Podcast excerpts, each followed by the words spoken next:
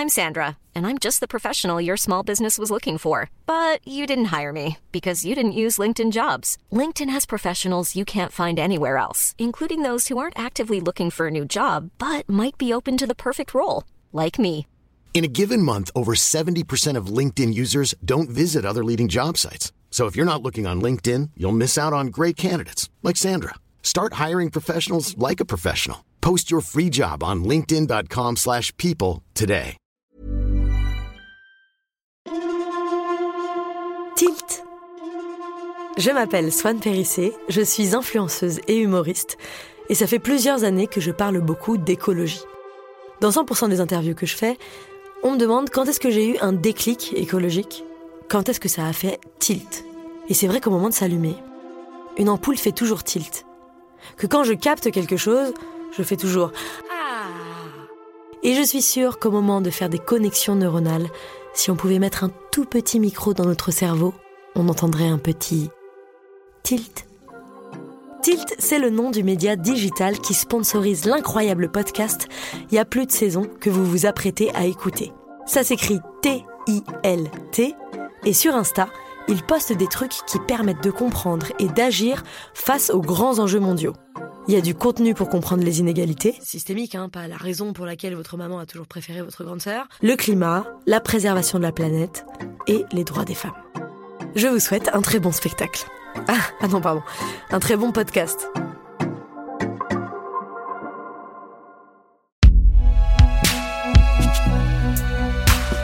Binge Audio.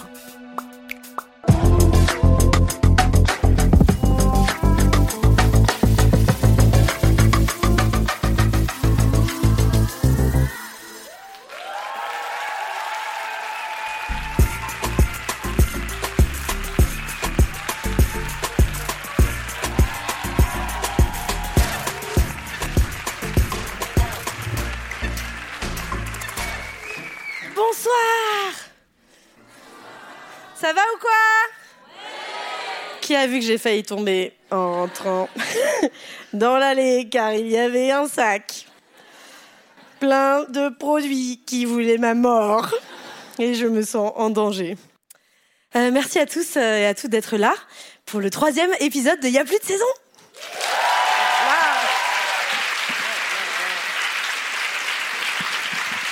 Ça fait plaisir, merci beaucoup.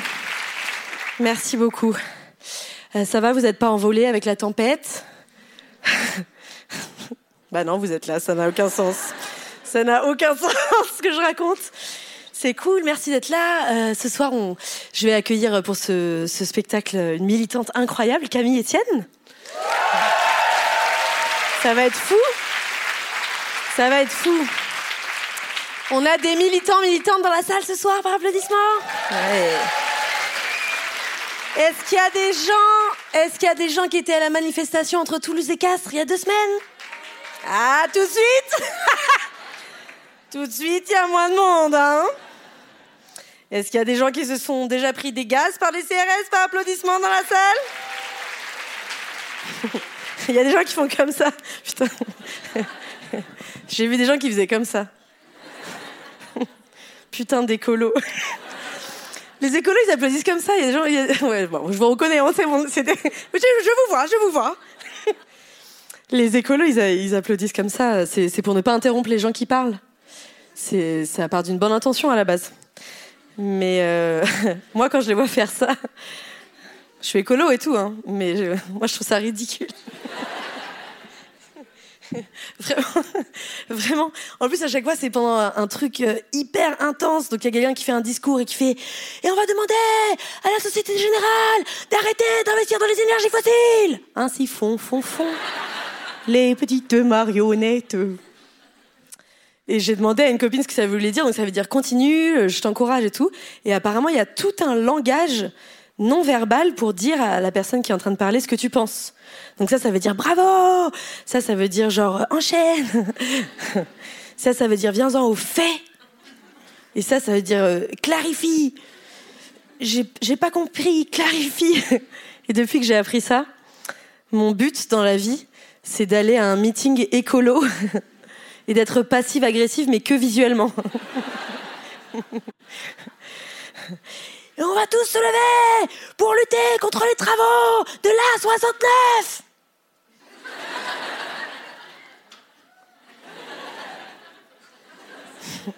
Je vais inventer mes propres langages. Et tout de suite, on passe la parole à Martine Martine, qui a toujours été un fervent soutien du parti J'ai deux ans d'âge mental.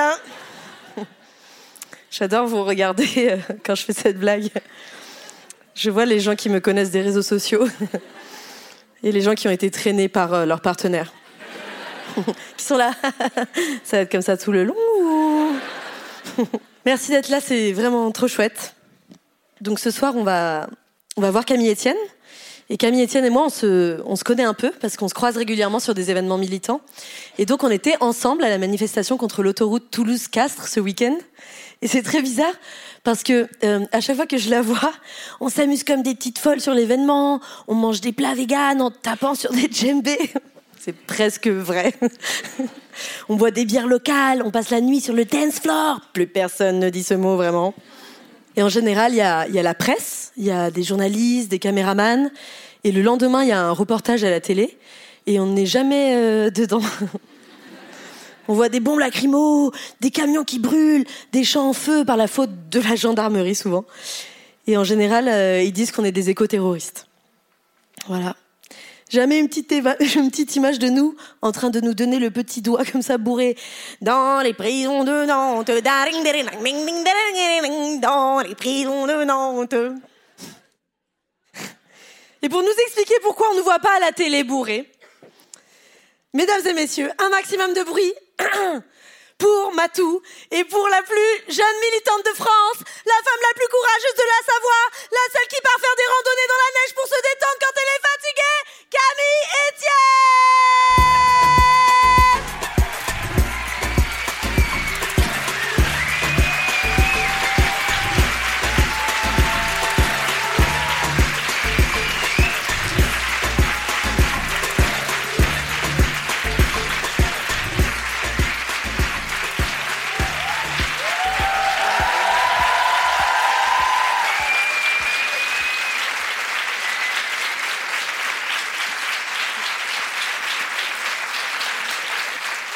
J'ai l'impression qu'ils m'ont moins applaudi, moi, mais bon, je. Je sais pas comment le prendre.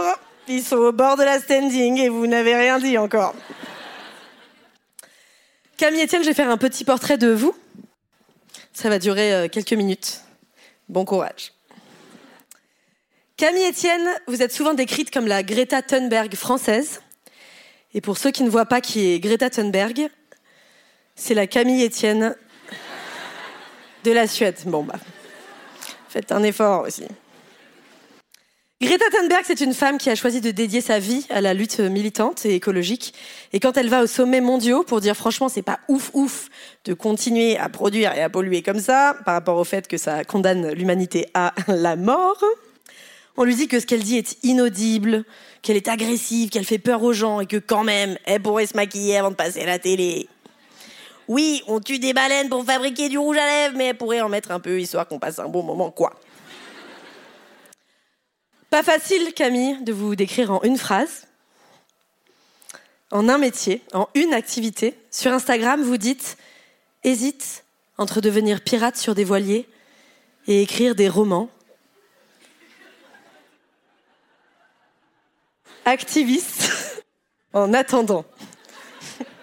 Vous avez écrit votre bio à la troisième personne, comme sur Facebook en 2009. C'est hyper mignon. Pirate, écrivain, activiste, le point commun entre tous ces métiers, c'est qu'aucun ne rapporte de l'argent. Vous auriez pu écrire extrêmement doué pour demander de l'argent à ses potes. Vous êtes ce qu'on peut décrire comme une activiste environnementale, votre métier euh, consiste à œuvrer pour la sauvegarde de l'environnement et à dénoncer des pratiques ou des politiques désastreuses pour l'écologie. Et le moins qu'on puisse dire, c'est que c'est un métier d'avenir. D'après le benchmark que j'ai effectué la semaine dernière, le marché politique néfaste pour l'humain n'est pas en baisse. Vous êtes aussi l'une des militantes écologistes les plus suivies de France. Chacune de vos vidéos sur votre compte Instagram cumule des centaines de milliers de vues ou des millions de vues. Vous êtes littéralement une influenceuse climat, sauf que vous, vous n'avez aucun moyen de monétiser ça. Salut à tous les Camille Aujourd'hui, je voudrais vous donner un code promo pour un produit que j'ai mis des mois à mettre au point, un chauffe-serviette pour la salle de bain en forme de petit pipeline. Et non, ça ne fonctionnerait pas. Même si on aimerait tous avoir ce petit pipeline. Surtout Patrick. Si vous savez pas qui est Patrick, je ne vous le dirai pas, car apparemment je risque un procès. Pour gagner votre vie, vous donnez des conférences, vous écrivez des livres et surtout vous réalisez des documentaires et des vidéos artistiques, toujours dans le but de sensibiliser à l'écologie et à la justice sociale. En général, dans ces vidéos, il y a une, musique, une musique peut-être Munich aussi, on ne sait pas. Ça n'aurait aucun sens.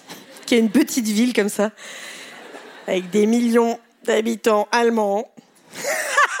bon. Moi, je me suis fait rire, donc euh, c'est tout ce qui compte. En général, dans ces vidéos, il y a une musique qui fout des frissons, et on ne sait pas si vous êtes euh, un génie pour les réseaux ou un pasteur pour un enterrement. Vous dites souvent que votre amour de la nature vient en grande partie de votre enfance. Vous avez grandi dans un village de quelques centaines d'habitants situé en Savoie. Et vous dites souvent que votre arrivée à Paris pour étudier a été un grand choc.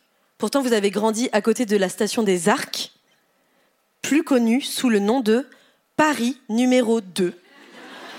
Pendant les vacances scolaires, les stations de ski, c'est les seuls endroits en France qui comptent plus de Parisiens que Paris. Vous avez grandi avec l'immense chance d'avoir une vue sur le Mont Blanc et également sur une montagne dont vous parlez beaucoup en interview, qui s'appelle le mont Pourri. Vous essayez de rendre l'écologie désirable et vous êtes là, oui, le mont pourri s'effondre. Alors pardon Camille, hein, mais bon, il y a un moment, il faut marketer un peu vos montagnes. Si vous voulez qu'on vous écoute. L'aiguille du midi, ça marche bien par exemple. Hmm Pas le mont pourri. Bientôt, on va être là en interview. Il est primordial de sauvegarder la réserve naturelle du gros furoncle ADD. Non, ça ne marche pas. Il faut arrêter. Quand vous parlez de votre enfance dans ce hameau enneigé, c'est souvent pour raconter une vie simple, comme les gens de là-haut. Dans Télérama, vous dites J'ai grandi dans un hameau savoyard. vous avez bien raison d'avoir peur.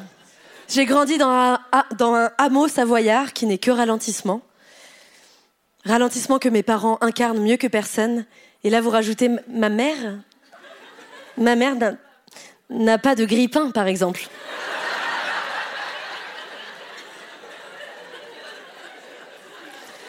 Alors désolé Camille, mais quand on n'a pas de grille-pain, c'est pas un signe de radicalité écologique, hein. C'est juste qu'on a la flemme d'aller à Darty.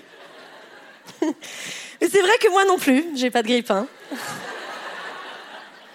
Et parfois j'arrive dans ma cuisine et je suis là, waouh. Mais qu'est-ce que je suis écolo en fait? J'ai pas de grille-pain. Parce que je ne veux pas acheter d'électronique neuf. Bon, j'ai 60 sextoys qui chargent dans la salle de bain. Mais, en tout cas, en termes de cuisine, j'assure.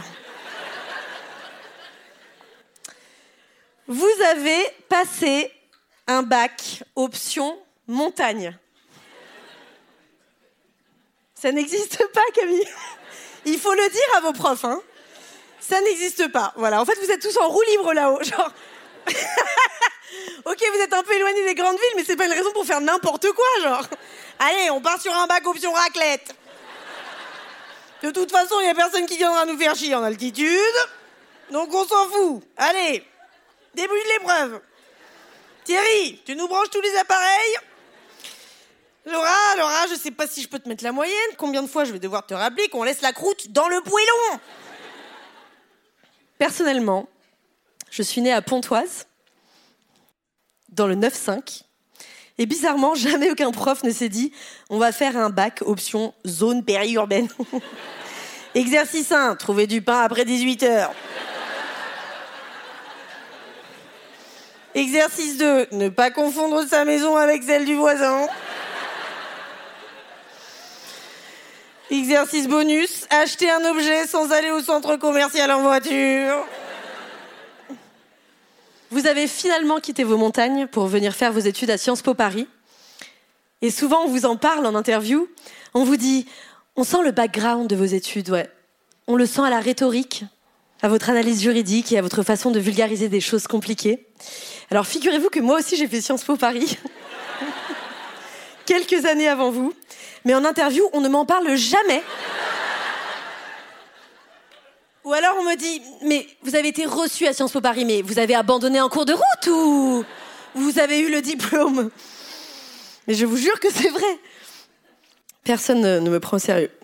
Dans les médias, on vous rappelle souvent à quel point vous êtes jeune. Alors certes, c'est vrai, vous avez 25 ans. Vous avez 25 ans et à 25 ans seulement, vous avez déjà une notoriété et un pouvoir d'influence énorme. Vous avez rencontré de nombreux décideurs politiques. Vous connaissez les rouages de comment on fait des lois et de comment on fait basculer des votes. Mais le fait de rappeler sans cesse que vous êtes jeune, c'est très agaçant. Surtout pour ceux qui sont plus tout jeunes. Moi, on me, me fait jamais la remarque. On me dit jamais, vous avez 33 ans. Et on a du mal à croire que ce soit possible à cet âge-là. Mais vous venez d'acheter votre premier lave-linge. Donc si les médias pouvaient arrêter, ça serait super. Voilà, petit message. Pour les gens qui font des trucs normaux pour leur âge, genre ne pas oublier le linge mouillé dans la machine pendant 24 heures. Moi, je trouve ça dingue, mais bon, Télérama me rappelle pas, donc. Euh. Aujourd'hui, vous êtes l'une de ces humaines précieuses, dotées d'une éloquence magnifique, d'un courage exemplaire, d'une intelligence aiguisée, faite de raisonnements en béton armé teinté de poésie. Vous êtes une artiste profondément humaine, puisant sa force émotive dans la nature, ancrée fièrement dans le monde des hommes et dans le monde des autres. Pour tout ça, Camille, pour vous, et pour vous tous et toutes dans le public, merci d'être là.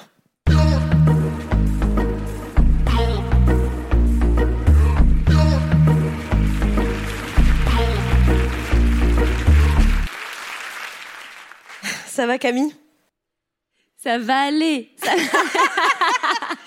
Est-ce que j'ai dit des grosses bêtises? Non, non, c'est malheureusement tout est vrai. Cette anecdote est vraie. Euh, et, ça va être dur de rester sérieuse parce que j'ai déjà pleuré de rire ah plusieurs fois. Donc je, vais essayer de dire quelque chose pleurer de tristesse, on verra. Parfois, on vous demande de donner des conseils aux gens pour mettre plus d'écologie dans leur vie. Et un jour, vous avez conseillé aux gens qui vous écoutaient, faites votre métier de rêve. Est-ce que vous faites votre métier de rêve? Oui, totalement. Euh, totalement parce que, euh, en fait, si j'ai dit ça, c'est aussi parce que c'est important pour moi de rappeler que euh, ça a l'air d'être une vieille citation Instagram, que, mais vraiment que je crois qu'on n'est jamais aussi pertinent et on n'arrive jamais autant à durer longtemps dans le combat que si on fait ce que ce, vraiment ce qui nous anime profondément et, et profondément pourquoi pas?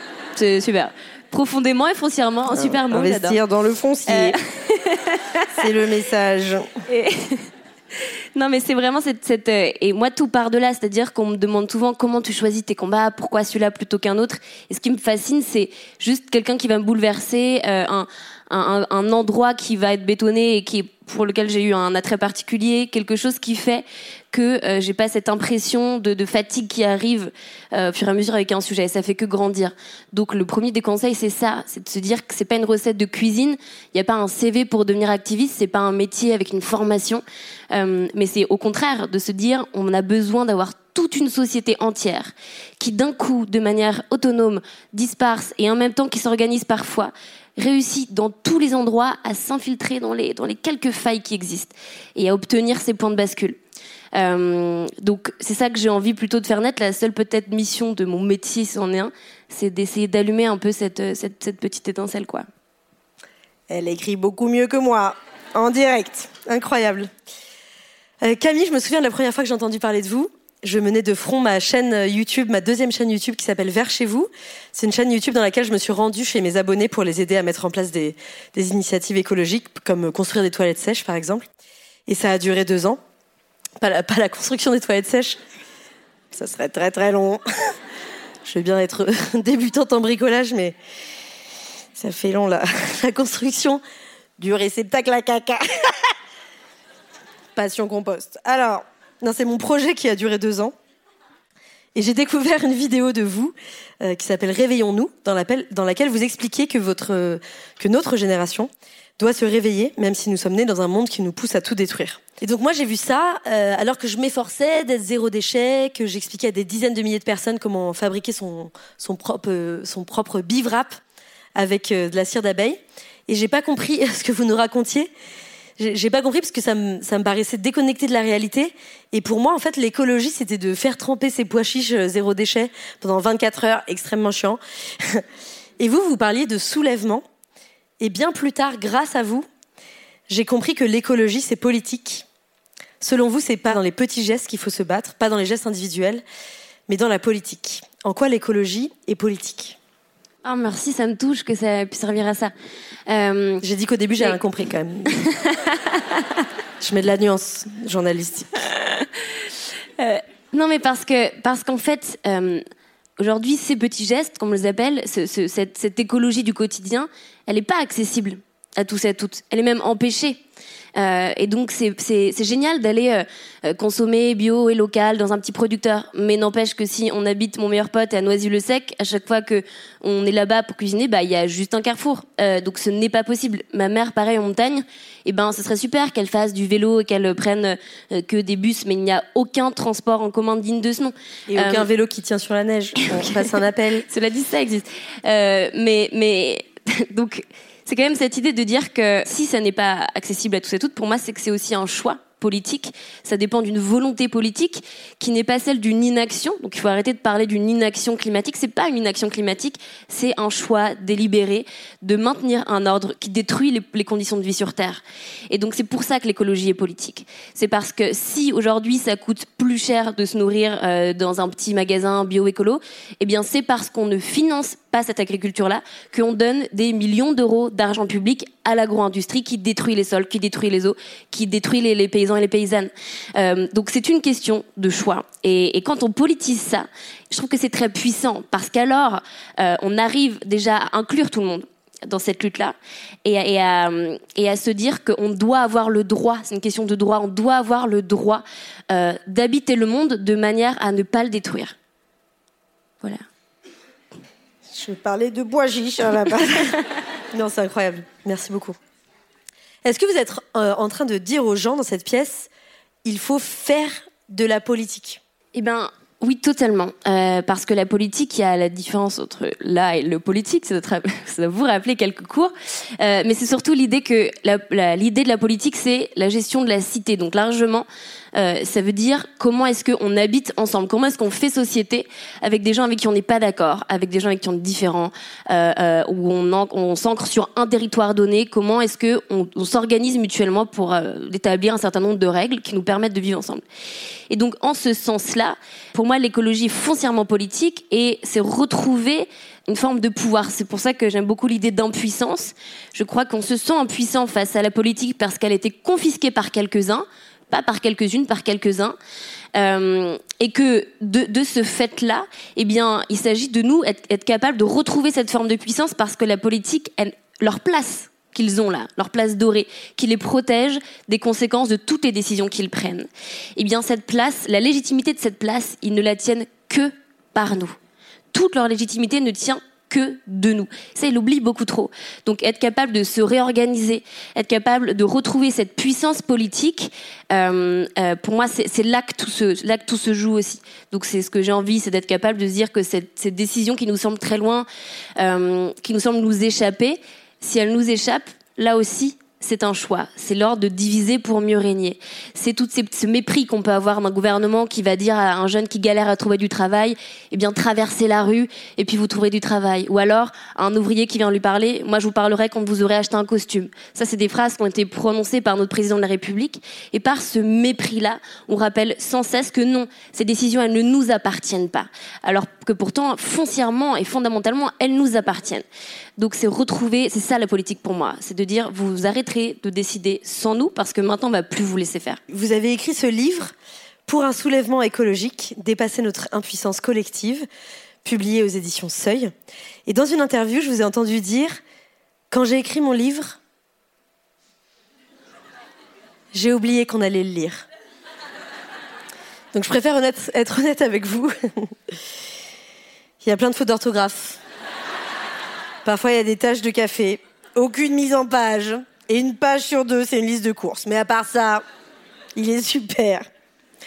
Vous y expliquez que tout le monde a la capacité de changer le monde et devrait être activiste.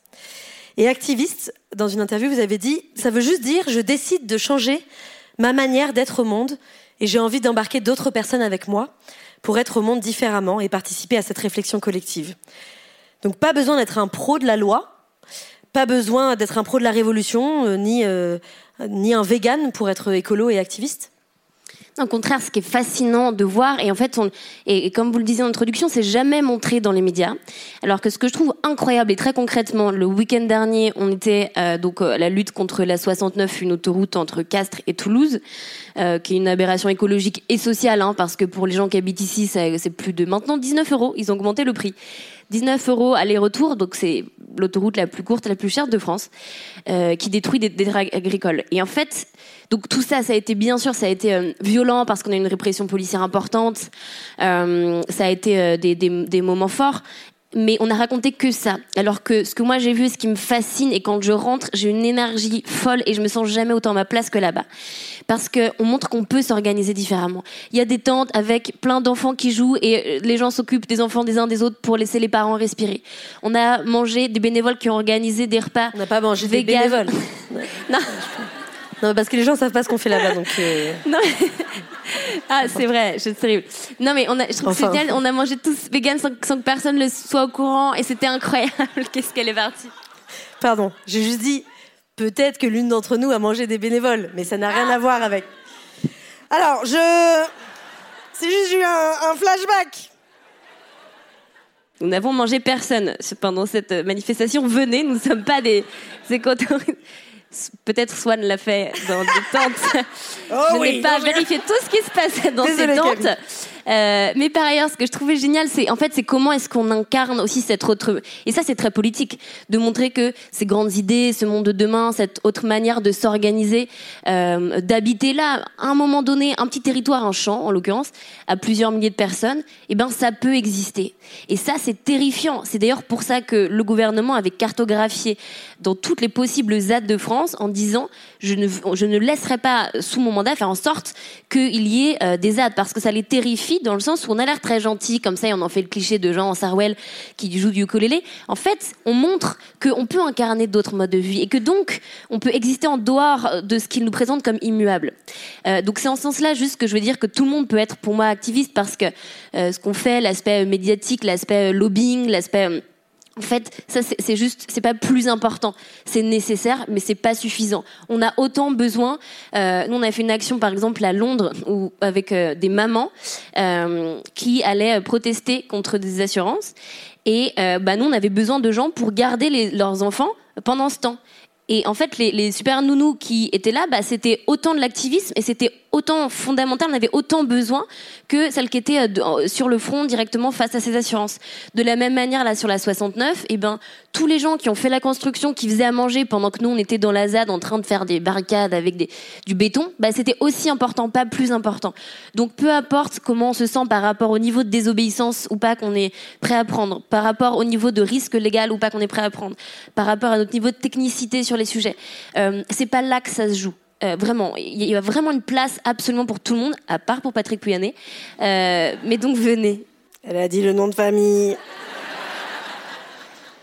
Je ne dormirai pas cette nuit. Est-ce que euh, vous pouvez juste réexpliquer ce que c'est qu'une ZAD pour celles et ceux qui n'auraient jamais entendu parler de ça ou qui n'en auraient entendu parler que à travers des médias, disons, euh, plus traditionnels, à qui ça fait peur? C'est quoi une ZAD en fait? C'est une zone à défendre, c'est un endroit de, de de territoire souvent qui euh, va être détruit. Donc on parlait beaucoup de Notre-Dame-des-Landes, ça peut être pour la construction d'un aéroport, d'une autoroute. Euh, et en fait, c'est des gens qui décident de dire bah non, on va occuper ce territoire pour euh, empêcher son, son, son, sa transformation, sa confiscation de ces terres. On va reprendre les terres et on va en faire quelque chose. Mais c'est aussi un lieu d'expérimentation, souvent d'autres manières, d'autres. Alors après, nous, la ZAD qu'on a fait a duré 24 heures. C'était un peu une très grande ZAD. Mais donc en gros, tentative de ZAD. Mais je bon. précise, c'est quand même pas, c'est pas des gens qui vont euh, voler des maisons, euh, rentrer chez des gens quand ils sont pas là, etc.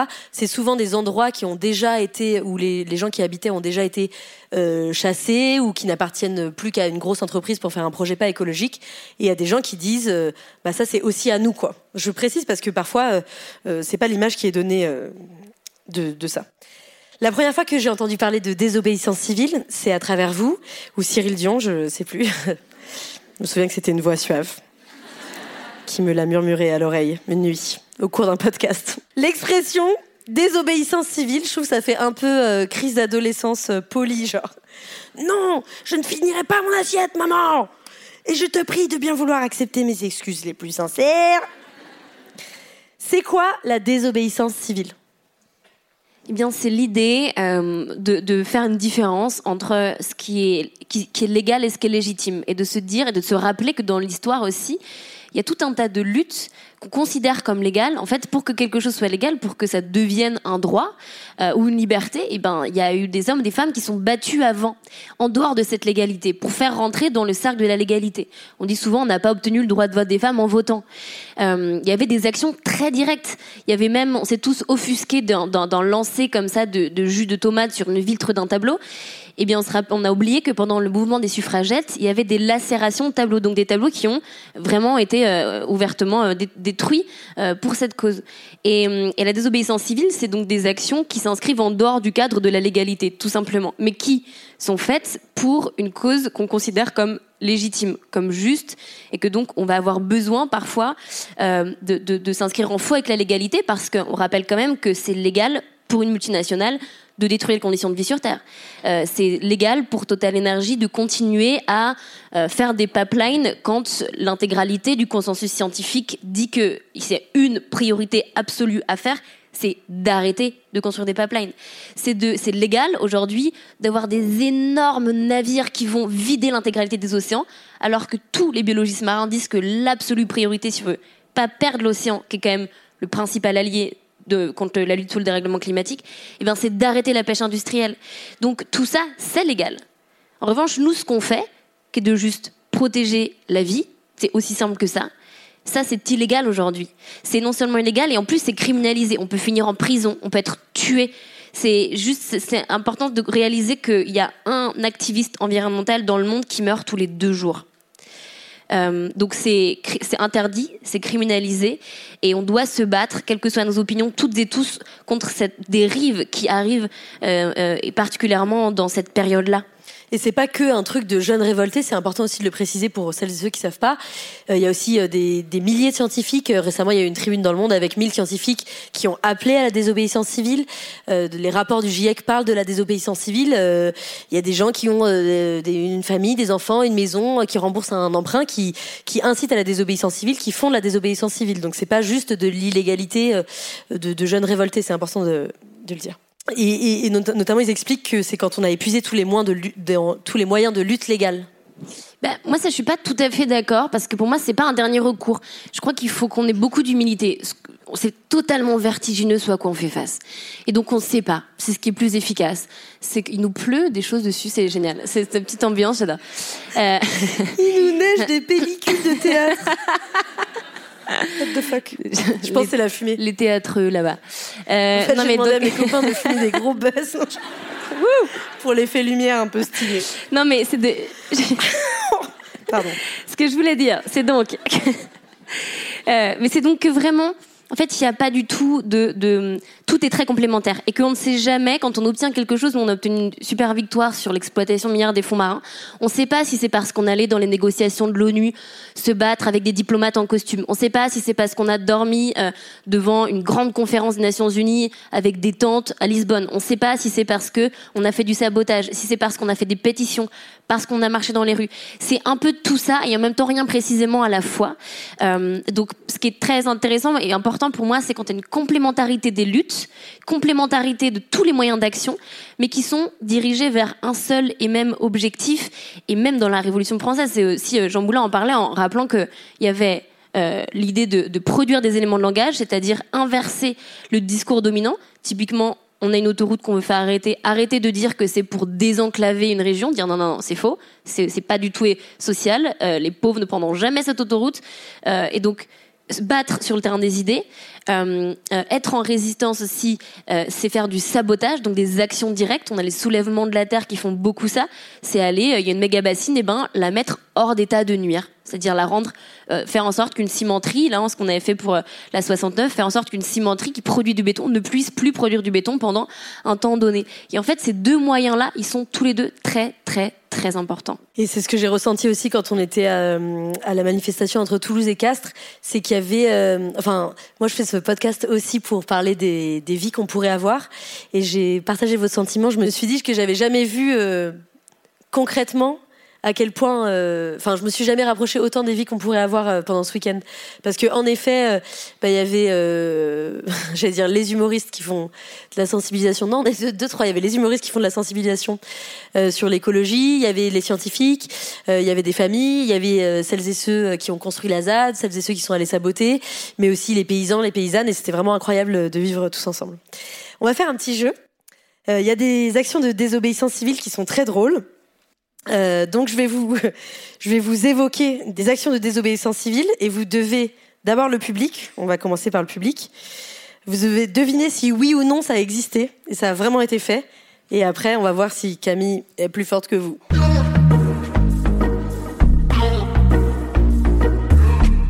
À Francfort, en Allemagne, des militants d'extinction rébellion ont volé tous les couteaux d'un abattoir et les ont remplacés par des cuillères en bois.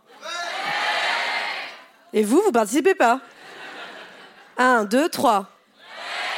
C'est complètement faux. Je vous ai bien eu. Mais ça aurait été très marrant. C'est une super idée Au pays de la saucisse. Il faut vraiment Eh, tu... Prenez l'Isée. C'est bon, moi. C'est un cadeau. Ça me fait plaisir.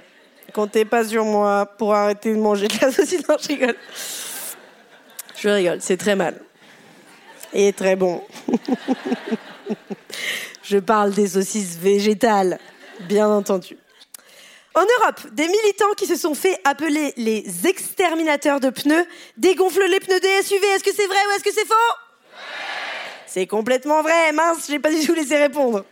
Est-ce que c'est vrai, Camille, Étienne? C'est vrai, et d'ailleurs, il y en a qui le font aussi en France. Euh, il y avait un collectif qui s'appelait L'Aronce, et l'idée, c'était d'aller euh, dégonfler les pneus des SUV. Si on le fait, n'hésitez pas quand même à mettre une petite affiche pour dire nous avons mis hors d'état de nuire euh, votre SUV, nous avons désarmé votre votre SUV pour telle telle telle raison. Voilà, comme ça, ça évite les accidents et en même temps, on sensibilise les, conducteurs. Et sur Twitter, euh, en tout cas les, les Anglais, s'appellent les tire... Bon, je vais pas dire ce mot, c'est super compliqué. Extinguishers. Et donc, ils se sont fait adouber par le prophète de la désobéissance civile, Andreas Malm, auteur de Comment saboter un pipeline, si je puis me permettre, Camille Etienne, et non pas un pipeline, comme je vous l'entends le dire tout le temps. Ça me tue de rire. À chaque fois, elle est là. C'est important de lutter contre les pipelines. Et comment peut-on parler de justice sociale quand il y a des pipelines? C'est quoi C'est comment C'est pas pipeline Pipeline, je te le dis, je vous le dis tous les deux jours. Hein. Je sais. Et à chaque fois, vous êtes là. Mais donc- Ah bon, je dis ça? Mais non, mais j'oublie. Donc c'est un Pipe. pipeline. Line. Ok.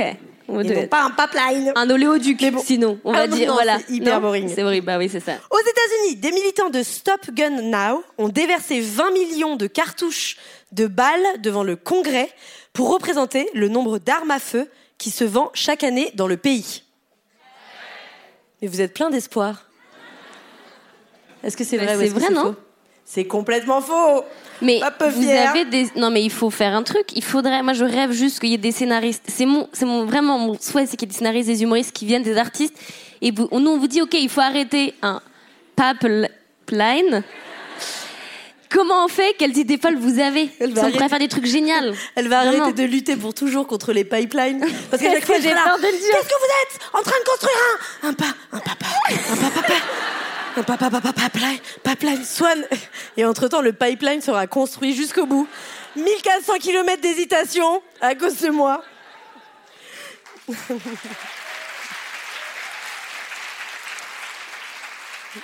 En France, un étudiant de 19 ans a créé un compte Instagram qui recense très précisément l'empreinte carbone de ce que mange Emmanuel Macron chaque jour.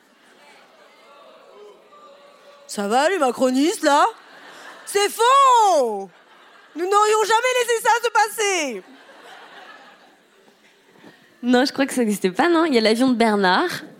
Mais Il y a l'avion de Bernard. Est-ce que vous, vous pouvez expliquer ce que c'est?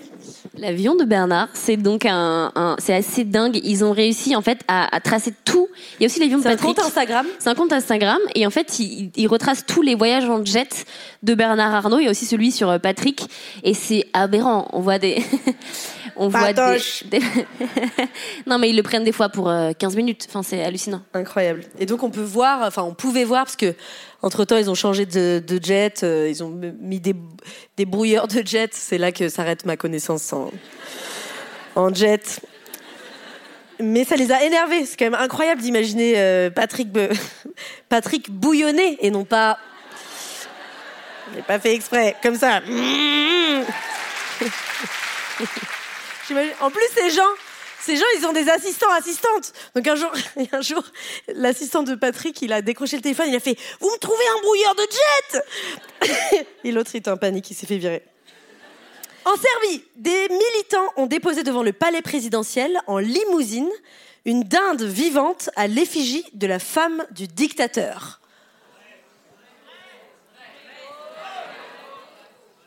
Ah, je ne sais pas du tout. C'est complètement vrai, c'était en l'an 2000, et c'était donc l'épouse du dictateur Slobodan Milosevic qui avait qualifié les étudiants de drogués et leurs professeurs de dealers et nymphomanes, parce que pourquoi pas? Et en fait, à l'époque, on surnommait cette, cette femme euh, comme une dinde, on l'appelait la dinde. Et donc la dinde a été arrêtée par la police. Et l'ont emmenée au poste. Et Dieu seul sait ce qu'ils en ont fait. En Allemagne, des militants ont planté des patates dans un des jardins de la chancellerie pour protester contre le gaspillage alimentaire. On a toujours un rebelle. Non, je ne suivrai jamais l'ordre établi. J'attends toujours de voir les moves pour faire le contraire. Aucune idée. C'est vrai, à l'époque des faits, en 2022, la police allemande a paniqué parce qu'il et elle ne savaient pas si le fait de déterrer la pelouse constituait un délit ou non. Des criminels Alors, Qu'est-ce qu'on fait? Ils mettent des graines Je ne sais pas.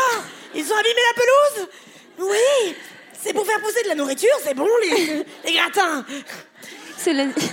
Non mais ça on l'a fait aussi en France sur les golfs quand il y avait des interdictions, restrictions d'eau, c'était sécheresse totale, des agriculteurs avaient plus d'eau, mais bon, on avait encore le droit d'arroser des golfs pour avoir des, pelouses bien, bien lisses.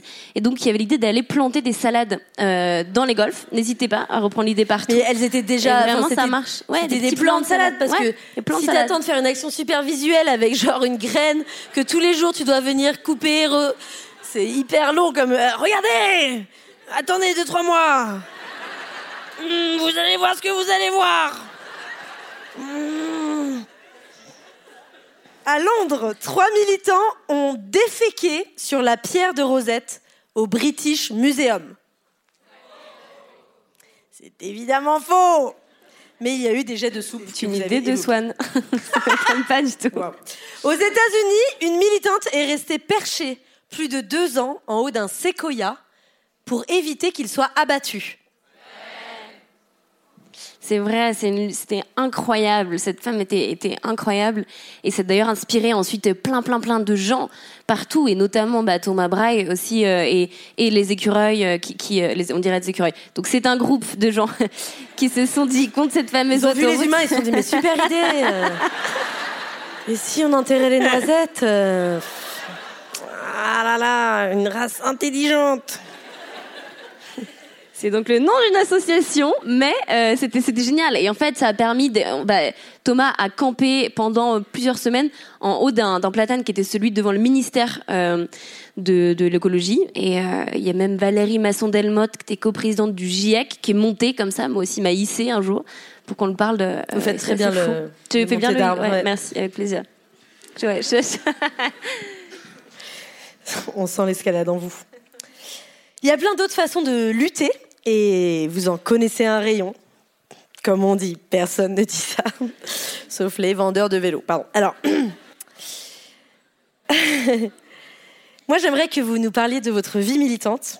Vous n'étiez pas encore connu et vous avez lancé votre première mission sur Instagram.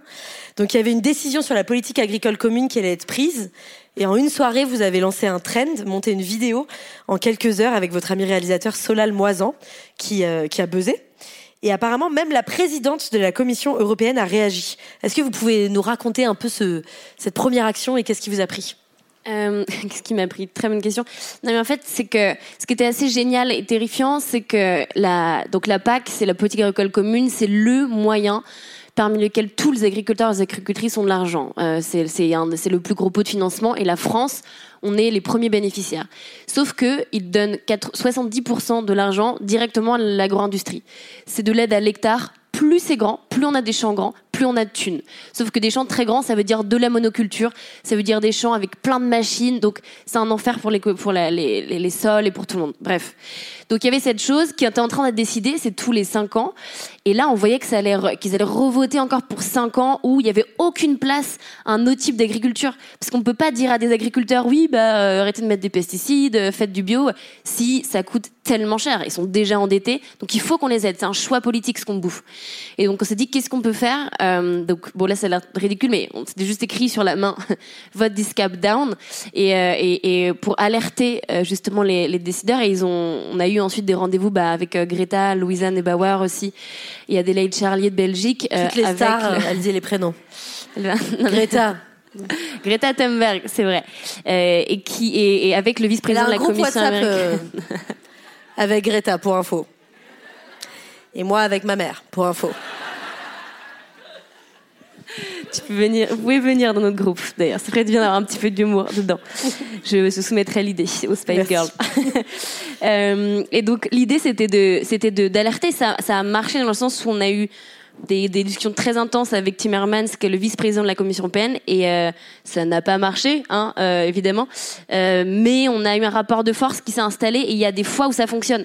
C'est-à-dire que ces interpellations directes, quand vous dites, je vais taguer quelqu'un sur Instagram, je vais signer une pétition, ça a l'air dérisoire, ça l'est, mais pas que, parce que quand il y a des millions de gens, nous derrière, quand on arrive à les rencontrer, en fait, d'un coup, on, on part pas juste notre parole, on dit, bah voilà, là, il y a quand même une énorme partie de votre population qui va vous emmerder sur ce sujet qui attend de vous des comptes.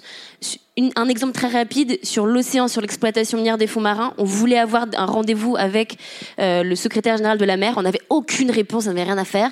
Et c'est parce qu'il y a eu plein, plein, plein, plein de gens qui euh, se sont mis à vraiment lui envoyer plein de mails, plein de messages, euh, plein de trucs, qui s'est dit bon, allez, vous me calez un petit rendez-vous avec les, deux écolos là, et qu'en fait nous, on est arrivé derrière super armés pas armé euh, comme on l'imagine, mais je veux dire super. Euh, un peu inquiétant, ouais. on est arrivé avec euh, avec des textes juridiques, avec des géologues du CNRS, tout ça, et il s'est dit ah merde, ok, ils connaissent leur sujet, et c'est comme ça qu'on a réussi à avoir des très belles victoires. Donc même ces toutes petites actions. elles, peuvent, elles peuvent vraiment changer la donne. On va en parler longuement de vos actions, car c'est vraiment incroyable et surtout des victoires. Euh, J'ai l'impression qu'il y a eu un avant-après dans votre militantisme à partir du moment où vous êtes euh, allé à, une réunion avec d'autres personnes pour essayer de bloquer ou d'interrompre une, assemblée générale euh, de Total Energy. Vous luttiez contre le projet EACOP, ICOP, je sais pas, il y a plein de façons de le dire. Et, euh, euh, on va en parler en détail hein, de ce, projet, mais est-ce que vous est-ce que j'ai juste, est-ce qu'il y a eu un avant-après euh, par rapport à ce que vous avez vécu là-bas? Euh, je l'avais pas intellectualisé, euh, mais c'est mieux que ma psy. Je suis sur un super fauteuil et c'est très vrai. En fait, je le réalise ce soir la deuxième fois. En fait, c'est parce un que peu d'intimité. Mais... c'est vrai. ne me parlez euh... pas de vos traumatismes. Mais c'est pas, pas, le, le moment. moment. Bref. Pourquoi elle me regarde comme si je connaissais ses traumatismes Elle m'a vraiment regardé genre, sacré Swan. Je sais à quoi tu penses. Pas du tout. La dixième bière la semaine dernière. J'ai essayé de rester sérieuse Pardon. dans cette soirée. Et donc, euh, nous parlions de quoi? Du psy par rapport au fait que pourquoi je disais euh, ça, on parlait de, de l'avant-après. De l'avant-après, Qu'est-ce oui. qui s'est passé à ce Voilà, en fait, la deuxième fois, on a bloqué l'Assemblée générale. Euh, mais c'est juste que je me suis, c'est la fois la plus violente pour moi en termes de, de, de violence policière que je me suis pris. J'ai mis le côté un peu fêlé et, euh, et j'ai, je me suis pris des gaz lacrymaux. Mais là, j'en étais très proche, on était nassés, c'est-à-dire qu'il y avait des cordons de police des deux côtés et on s'est pris une gaz lacrymo sur, enfin moi sur ma casquette et, euh, et donc j'arrivais, j'avais envie de vomir, j'arrivais plus à respirer en même temps. Enfin, c'est débile parce qu'on peut pas mourir de ça directement techniquement. Euh, de plein d'autres choses hein, qui est dans les mains de la police, mais pas en tout cas de ça. Et, euh, j'ai eu ce, quelques secondes où je me suis dit, là, souvent je m'étouffe et en fait je peux vraiment mourir de manifester. Et, euh, et, je le sais, je le sais surtout, bah, d'ailleurs, euh, c'est ce que vivent euh, dans les quartiers plein de gens depuis très longtemps. Cette violence policière, elle, elle, est partout. Mais de la ressentir dans ma chair aussi fort, je pense que ça a, ça a fait naître en moi une colère vraiment très nouvelle. Enfin, en tout cas, ça l'a rendue très très concrète. Et vous n'étiez, pas violent, vous étiez là pour non, mais intervenir. Comme, comme toujours. C'est-à-dire que... Mais les gens ne le savent pas. L'imaginaire collectif des gens le savent Bien pas. sûr. Ce qui était terrifiant, c'est qu'on était vraiment coincés entre deux endroits. J'ai un souvenir très traumatique de ça parce qu'on était coincés entre deux endroits. On était assis par terre. Et c'était une action de désobéissance civile non violente pour le coup. Et euh, on chantait des chants. Donc c'était en plus vraiment tout à fait. On était là avec nos petites pancartes. Il y avait des. Euh. Il, y avait... il y avait une maman qui était qui était qui faisait des blagues. Euh... Enfin, elle était assez géniale. Et en fait, on était là et ils nous ont dit euh, nous allons faire usage de la force, nous allons faire usage de la force. Nous allons euh, vous mettre. En fait, ils nous ont prévenus avant. C'était extrêmement long et il y avait cette espèce de silence de mort où on ne pouvait pas fuir, on ne pouvait pas partir. On savait juste qu'on allait se prendre une pluie de euh, parce de que vous sur la tronche. Oui, parce que eux nous bloquaient des deux côtés de, de la rue et c'était c'était super violent comme moment parce que je, je me rappelle avoir lancé un, un peu un, un, un chant disant mais ok courage. Euh, courage. Là, les amis, courage. Et on voyait des gens qui gémissaient en train de dire, mais un peu l'attente mm. avant un moment terrifiant, comme si on nous prévenait, quoi. C'est horrible. Comme si on nous prévenait un tout petit peu avant un accident de voiture. On m'a dit, ah bah là, ça va être terrible. Et vous ne pouvez pas fuir. Vous ne pouvez absolument rien faire. Donc, c'était une violence psychologique, en plus, totalement euh, décidée de leurs parents, que j'ai trouvé d'un cynisme. Euh, et ça m'a mis très, très, très en colère, ouais, ce jour-là. Et à ce moment-là, enfin, à partir de ce moment-là, vous dites que vous vous êtes rendu compte que, que la police était parfois, euh, même très souvent, euh, euh, là pour défendre les intérêts privés, plus que pour s'assurer qu'une protestation se passe dans la paix et sans violence. le l'autre mot de la police, on se rappelle, c'est censé être le gardien de la paix. Lol. Lol, hein, vraiment. Et ce qui est, ce qui est fou, c'est que encore une fois, parce qu'aussi j'ai eu une, j'ai eu de la, j'ai grandi dans un milieu montagnard, parce que je suis blanche, parce que tout ça, l'expérience de la violence policière, j'en ai, elle a, elle a été beaucoup moins, beaucoup moins présente chez moi et dans mon parcours militant. Euh, et aussi parce que la, la, petite notoriété protège, ce qui est terrible, mais ce qui fait que très souvent, je suis jamais allée en garde à vue, par exemple, euh, parce que, ben, en fait, on ne veut pas nous arrêter. Même quand on était à, à Lutzerat avec euh, Greta, Louisa et, tout le monde, on était les dernières à être arrêtées parce qu'ils ne veulent pas d'image médiatique, ils veulent pas euh, cette photo-là qui passerait dans la presse et, euh, donc voilà. Et donc en fait, ça, nous protège de ça. et c'est là où j'ai vraiment Enfin, je le savais intellectuellement, mais quand on le ressent, c'est encore différent de se rendre compte que euh, on était juste assis devant un endroit, une salle où des actionnaires décidaient de combien de milliards, euh, et se félicitaient, en vraiment ils trinquaient au champagne à 10 heures du matin, de combien de milliards leur avait rapporté la destruction de, de, d'hectares et d'hectares de forêts magnifiques en Ouganda et de gens, de villages. Il y a 100 000 personnes qui sont déplacées à cause de cette, de cette, de cette pipeline. Et, euh, et, et c'était des... merci, c'est bon, wouh, I can do it. Je me sens et, hyper coupable. Et, non, c'est bien. Et les filles étaient là. En fait, on avait nos, des activistes ougandaises qui étaient là, qui étaient et, et qui les regardaient dans les yeux faire euh, faire ça. Et en fait, ils étaient, ils nous, ils essayaient pas du tout de faire en sorte qu'il n'y ait que ça se passe bien, qu'il n'y ait pas de débordement dans l'espace public ils étaient là pour s'assurer que ces actionnaires puissent continuer de trinquer au champagne. Et c'est ça qui était terrifiant, c'est-à-dire qu'ils escortaient les actionnaires pour qu'ils puissent accéder à cette salle. Et c'était payé au sous de l'État. C'était pas censé être la sécurité privée de Total Energy. C'était l'argent public qui organisait la possibilité que ces gens continuent. Donc euh, c'était une milice privée, vraiment au service, euh, au service de ces entreprises-là. Euh, et c'est le cas malheureusement dans beaucoup beaucoup d'endroits. pour détendre l'atmosphère, on va faire un petit jeu. Camille, vous êtes éloquente, on en a parlé en intro. On va faire un petit jeu où je vais lire des phrases et on doit deviner si vous les avez prononcées ou non. Et on va bien rigoler J'ai trop peur. Sur chaque bout de peau, t'as 80% de gènes en commun avec une baleine. Hein. Je pense que j'ai dit ça. vous voulez nous en dire un peu plus à ce sujet ou...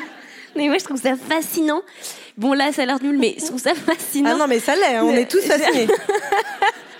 non, mais on est, en fait, on est juste un amas de bactéries. On n'est rien d'autre qu'un espèce de petit amas de bactéries. Espèce d'amas de bactéries. Incroyable. Et, et, donc on a des gènes, enfin c'est fou le, le, et même notre euh, notre sang, la composition de notre sang, c'est euh, on retrouve le, un même taux de, de c'est un truc de molécules de chimie chiant, mais J'adore. Et en fait, c'est le même composition. Euh, il y, a pile les mêmes, les mêmes, euh, l'équilibre et tout que dans de l'eau de mer, que à l'endroit précis où les, les fleuves de douce rencontrent les endroits d'eau de mer. Peut-être Ça, une- dans notre corps, c'est incroyable. Je trouve que. Peut-être une carrière de prof de SVT. Je continue le jeu. Reconnaître que l'on a peur, ce qui est un sentiment sain dans un monde malade, permet de transformer collectivement cette émotion en outil d'action politique. C'est complètement vous, on a reconnu la signature. Chez moi, en Savoie, j'ai un tracteur miniature en plastique. Je l'ai nommé Gaïa. Car pour moi, il représente le monde dans toute sa splendeur et son abomination.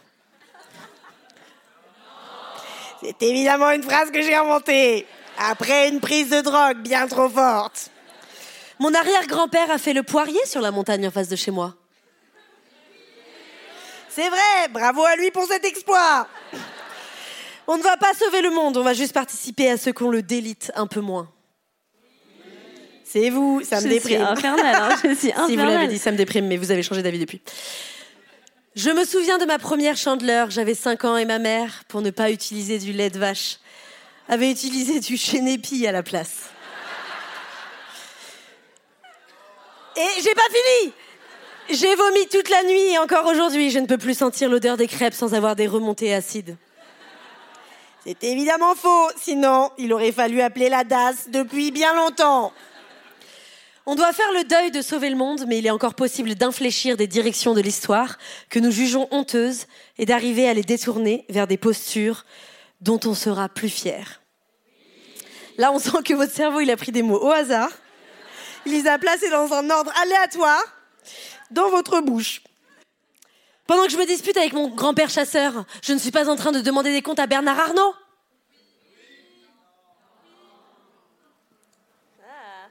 Si, je l'ai- dit, mais pour Patrick. Non? Je l'ai dit Non, aussi pour pour Bernard. Bernard. Ah bah voilà, mes deux C'est une vraie phrase. Vous parliez Mes de la chouchous. fracture générationnelle, très utile pour nous diviser se- selon vous. Je suis avant tout une jeune fille de 20 ans. Bon, si elle l'a dit, elle avait 20 ans. Je suis avant tout une jeune fille de 20 ans à qui, oui, il arrive de se jeter sur les rillettes de papy à Noël. C'est une vraie phrase. Vous voulez nous parler de cette addiction aux rillettes? Mais quel enfer Où est-ce que vous avez trouvé ça? Je- Sûrement avant d'être connue, parce que moi, je ne dis pas que j'aime les rillettes.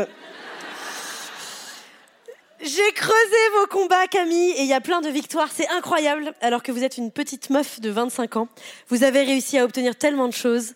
J'en ai chialé en les lisant. On va lister quelques victoires. Je vais chialer. Victoire numéro 1, loi pour la restauration de la nature. En juillet 2023, euh, il y a une loi pour la restauration de la nature qui devait être votée au Parlement européen. Elle n'allait pas euh, recueillir les voix de la majorité des députés. Et vous, bah, ça vous saoule pas mal. Alors avec Claire Nouvian, mais je pourrais dire Claire, militante française, et Adélaïde Charlier, militante belge, vous vous emparez du sujet sur votre compte Instagram et vous foutez la pression du siècle au Parlement. Jusqu'à la dernière minute avant le vote, vous faites chier tout le monde dans les couloirs en disant votez pour, votez pour Comme moi quand j'ai besoin d'un Kinder Delice quand je suis en syndrome prémenstruel. Et le 12 juillet 2023, vous faites adopter cette loi. C'est incroyable, on peut l'applaudir.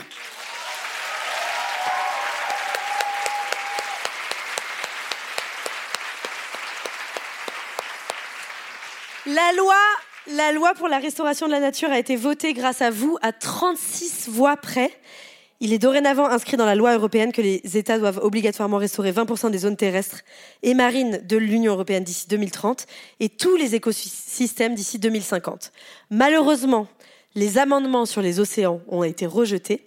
Et souvent, quand il y a une victoire, on gagne pas à 100%, mais on gagne un peu quand même. Donc, comment vous fêtez la victoire quand même et comment on passe à la suite? Déjà, toutes ces victoires, elles sont tellement, elles sont tellement avec vous. Enfin, vraiment. Non, mais c'est important de le dire parce que euh, on est le petit bout à la fin qui, en parlant, on l'incarne et tout ça, mais euh, euh, on n'est rien. En fait, toute la légitimité, tout le fait que quand on arrive dans des négociations, quand on parle avec des ministres et tout, ils nous écoutent.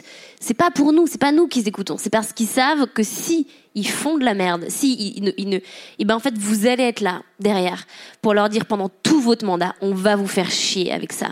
Et ça c'est super puissant. Le rapport de force il existe parce qu'il y a plein de gens. Euh, et comment est-ce qu'on garde euh, parce que c'est beau et euh, que c'est hyper euh, et qu'il y a plein de moments où euh, déjà on est épuisé donc on pleure beaucoup plus facilement euh, et parce que et parce que je me bats pour aussi ces, petits moments là où on se dit ok on sait pas après si ça va se déliter on sait pas ce qu'ils vont faire mais là tout de suite on a on a retrouvé un peu de souffle à un endroit à un moment où c'était impossible où c'était pas prévu on a fait advenir l'impensable et juste ça de le vivre et de sentir ce petit moment de liberté là ça me remplit déjà C'est incroyable. Bravo. Victoire numéro 2. Euh, en 2022, vous et des spécialistes du GIEC, donc pour celles et ceux qui n'ont pas encore compris, le GIEC, c'est un groupe de scientifiques qui dit franchement, c'est chaud de ouf. Ça fait quelques années qu'on met des pincettes et tout, on met les formes, mais là c'est chaud. On est plus loin que dans la merde là, voilà. Vous vous rendez compte qu'il existe un petit traité international qui s'appelle le traité sur la charte de l'énergie, qui protège les entreprises qui font des énergies fossiles, donc Total, Shell, et les gens qui niquent le monde. Patrick. Ce traité leur donne le pouvoir de porter plainte contre des États s'ils décident de mettre en place des lois et des mesures climatiques. Donc en gros, avant votre action avec ce traité, si la France dit c'est pas bien de polluer autant avec le pétrole, Total, t'es puni, t'as plus le droit de retirer du pétrole du sol pendant deux semaines, stop. Total peut dire bah je porte plainte contre toi. Bah, je vous ai vraiment dit arrêtez de tuer des gens. Oui, mais moi j'ai un traité, donc on se voit au tribunal. Bon, personne ne me suit sur ce délire. Vous captez que ce traité, c'est pas dingos pour réduire le réchauffement climatique et sauver les petits oiseaux dans la forêt. Vous, vous vulgarisez le machin, vous faites des vidéos hyper sexy qui rendent le truc clair, vous aidez cinq jeunes Européens à porter plainte contre la Cour européenne des droits de l'homme contre le traité. Et victoire, le 21 octobre 2022, Emmanuel Macron, on pense à lui, annonce que la France se retire du traité sur la charte de l'énergie, imitant l'Espagne ou la Pologne.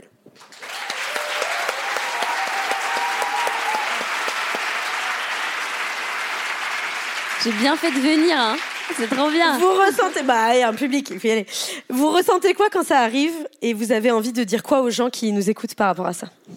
Là, c'était, là vraiment, c'était fou. Euh, c'était fou parce que j'avais passé six mois, c'était trop bizarre. Il fallait trouver cinq jeunes de, plein de pays, enfin de cinq pays du coup européens, euh, qui étaient victimes des règlements climatiques. Donc je devenais complètement tarée. Mes potes me voyaient appeler des gens, et je cherchais de partout, et j'appelais des gens en disant Ok, vous avez vu une inondation? Très bien. Il y a quelqu'un qui est mort devant vous? Non. Ah, désolé. Bon, fait chier, c'est pas assez glauque. Et donc j'étais là.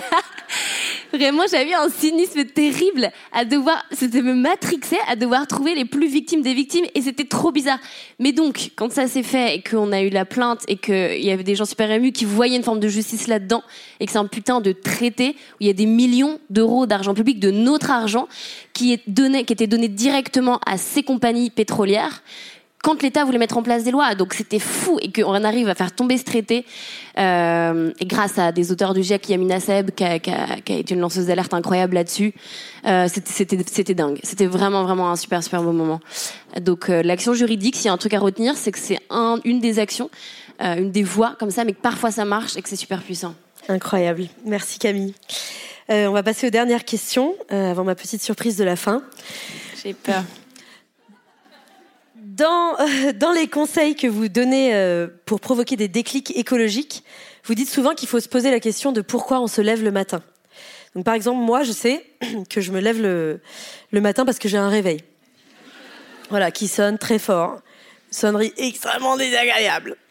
C'est vraiment juste ça, sinon je resterais bien au chaud dans mon lit. Dans les matins difficiles où parfois l'envie n'est plus trop là, qu'est-ce qui fait encore tilt chez vous et qu'est-ce qui vous pousse à vous lever chaque matin? Euh, Qu'est-ce qui fait encore tilt? Eh bien, déjà le souvenir de ces victoires. Et pour être honnête, même pas ça. En fait, là, je vous fais une réponse politique, c'est pas vrai, c'est pas ça du tout qui me, qui me bouge, c'est, c'est, c'est, c'est le, c'est le sentiment d'être ensemble. En fait, c'est que dans ces moments-là, on incarne précisément tout ce qu'ils cherchent à détruire. Et juste ça, euh, cette espèce de pied de nez qu'on leur fait là, il suffit pour, euh, pour, pour tout faire. C'est, c'est, on fait pas les choses parce qu'elles marchent. Parfois elles marchent et on est très stratégique et c'est génial et on pense les actions comme dans un scénario de film Netflix sans le budget. Euh, parce que Darmanin pense qu'on a le budget. Il a quand même dit à l'Assemblée nationale qu'on avait commandé 20 drones pour coordonner des lancers de pierres sur les forces policières et ça m'a fait très rire. Parce que j'ai dit Gérard, on adorerait le faire. On adorerait le faire on n'a pas les de payer 20 drones. C'est 1500 euros un drone, donc c'est mort. Euh, mais donc, et en vrai, il y a tout ça, et parfois ça marche. Mais ce qui me fascine le plus et ce qui me donne cette force, c'est parce que on fait, moi en tout cas, je le fais parce que ça me semble juste. Et quand donc l'intégralité de tes journées, tu te sens à ta place et tu fais quelque chose parce que ça te semble être juste, mais qu'est-ce que ça donne un sens fou à l'absurdité totale de l'existence? Et donc tout ça, en fait, tu, te dis, mais voilà, ça, suffit. C'est juste, tu te bats pour quelque chose de juste. Donc, euh, moi, je, je peux tenir comme ça l'éternité. Camille, parfois vous apparaissez dans des vidéos un peu particulières, face caméra, en débardeur, au milieu d'un glacier, avec derrière vous une danseuse et une musique hyper dramatique. Ce sont des vidéos un peu plus artistiques. Et ce soir, moi aussi, j'ai envie de délivrer un message avec le style de Camille Etienne.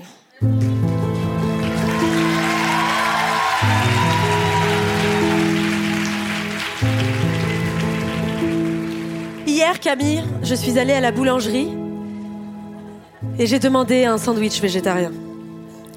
On m'a tendu ce qu'il y avait. Ça a coûté 5,60 euros. J'en ai pris un au pesto avec des petites tomates cerises je suis sortie de la boulangerie et j'ai croqué dans mon sandwich au pesto aux tomates cerises. Et c'est soudain devenu une certitude. Tous les gens sur le trottoir se sont arrêtés et retournés vers moi. Tout le monde le sait. Tout le monde le savait, mais là c'était devenu une évidence pour moi. Les sandwichs végétariens à la boulangerie sont dégueulasses. Comment se fait-il qu'ils soient si dégueulasses? Un sandwich jambon beurre, c'est délicieux. Alors pourquoi, quand on enlève le jambon, c'est dégueulasse Est-ce que est-ce la viande qui d'ordinaire masque de son parfum de mort les effluves médiocres de légumes fatigués par l'agriculture intensive Ou bien est-ce qu'aucun boulanger ne sait faire des putains de sandwichs végés correctement Non, monsieur, un sandwich rhubarbe pois chiche ne fait rêver personne.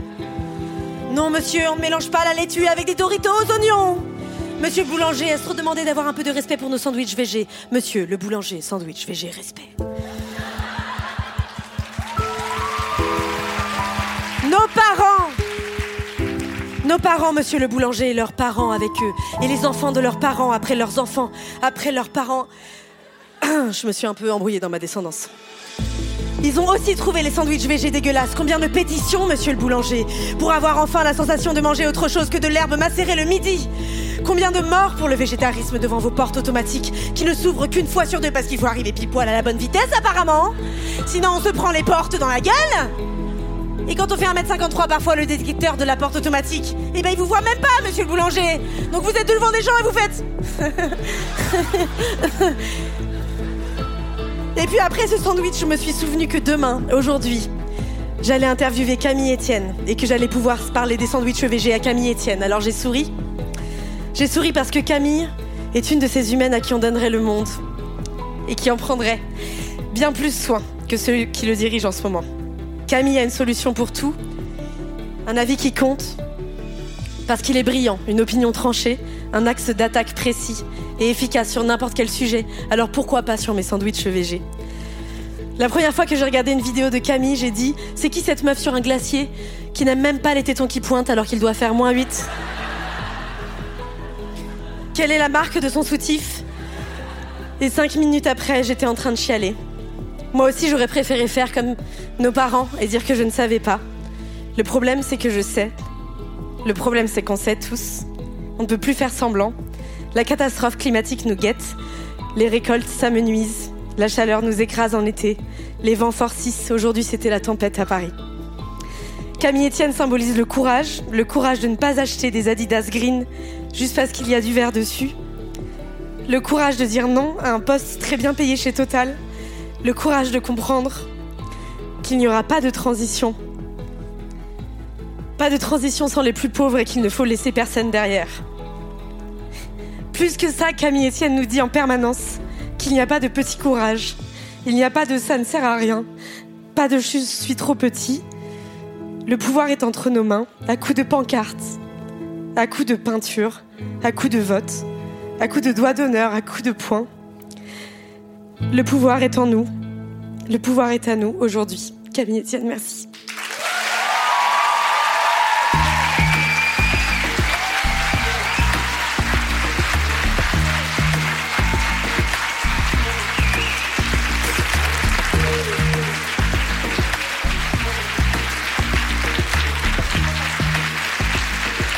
Mesdames et messieurs, c'était le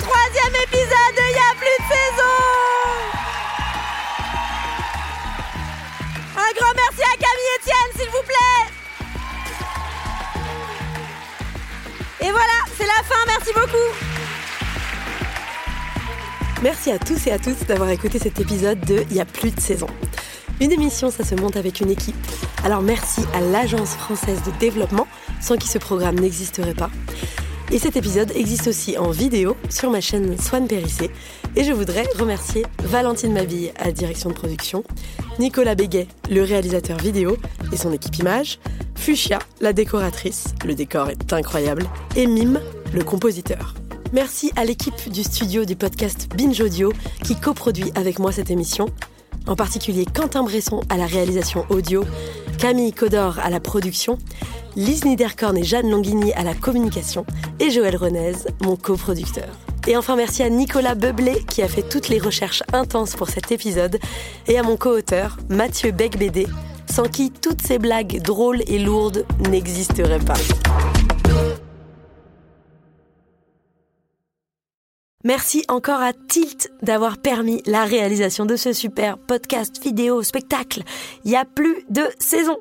N'oubliez pas de vous abonner au compte Instagram de Tilt officiel. Ça s'écrit T-I-L-T du bas officiel avec un seul L à la fin et pas de E pour apprendre plein de choses.